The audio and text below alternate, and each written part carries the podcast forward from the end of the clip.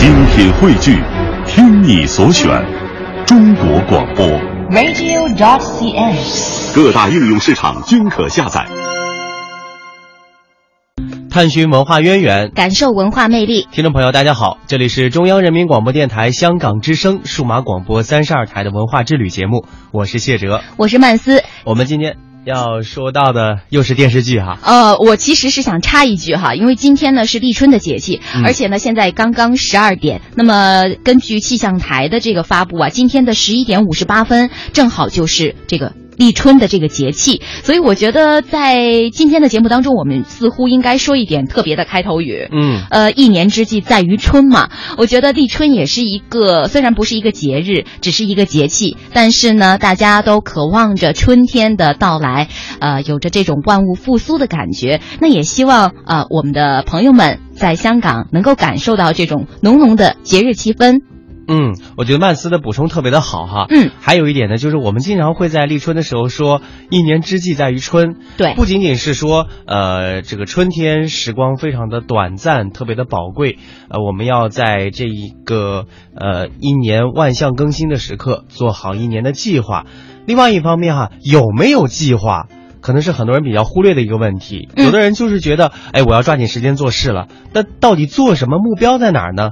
所以一方面我们要感受到时光的宝贵，另外一另外一方面呢，及早的给自己的新的一年的工作制定计划，也是特别有必要的。嗯，我觉得谢哲的这个升华部分也特别好。互相捧一下。好的。呃，说过了这个立春，我们接下来说一说这个电视剧。这段时间啊，有两部电视剧，可能大家都是在比较着看。一部呢就是古装剧，呃，《武媚娘传奇》，大家说的比较多；还有一部呢就是时装剧《何以笙箫默》。这部剧曼斯也看了，追了一段时间了。对，是的，追了一段时间。呃，是想让我谈一谈我的个人感受吗？嗯呃，《何以笙箫默》呢，它这个是这个同名的网络小说而改编的哈，呃，人气非常的高。但是就我个人的喜好而言呢，我觉得呃前边的部分似乎有一段比较长，它的那个基调啊有点沉。嗯呃，我觉得按照我的观点呢，就是呃两个恋人之间，即使他们之间有过隔阂，有过一些误会，但是当他们心中还是在燃烧着那个爱火的时候，我觉得可以呃不要那么压抑的感觉啊。这可能跟每个人的性格也有一定的关系、啊。对，是的，是的。嗯，呃，那么被很多年轻人追捧的电视剧版的《何以笙箫默》啊，也是前不久刚刚的大结局。那这个故事的电影版，其实在去年年底的时候就已经投入拍摄了。呃，我们都知道，《匆匆那年》的网络剧播出之后，接着就是同名的电影上映。前几年大热的《步步惊心》拍了续集《步步惊情》。呃，这个不说哈。那么同名电影呢，也已经披露了首版片花。这些年，一部小说被同时翻拍成电影、电视剧的情况，大有愈演愈烈的趋势。影视剧本为何偏爱一女多嫁？投资方为何依然能够保持着不错的收益率呢？我们来听一下记者何源的报道。你现在要不要回到我身边？你可以。我结过婚了。经理今年二十九岁，从他大学开始就有个爱好。看网络小说，最近刚刚生了宝宝的她，在家抱着孩子，又一口气看完了电视剧版的《何以笙箫默》。他说，虽然原著学生时代早已看过，但并不介意借机重温一下这个故事。如果这个小说我本身很喜欢的话，那不管它拍成什么，我可能都会去再看一看。其实，网络文学被改编成影视作品，并且在市场上收获大卖，不过是最近这一两年的事情。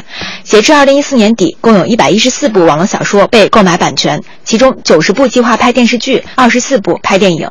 一方面是影视剧数量激增，另一方面，不少观众也发现，怎么出现在大小荧幕上的故事就那么重复的几个？一本短短十一万字的小说《何以笙箫默》被硬撑到三十五集电视剧不说，还先后被乐视、光线两家公司争夺电影版权。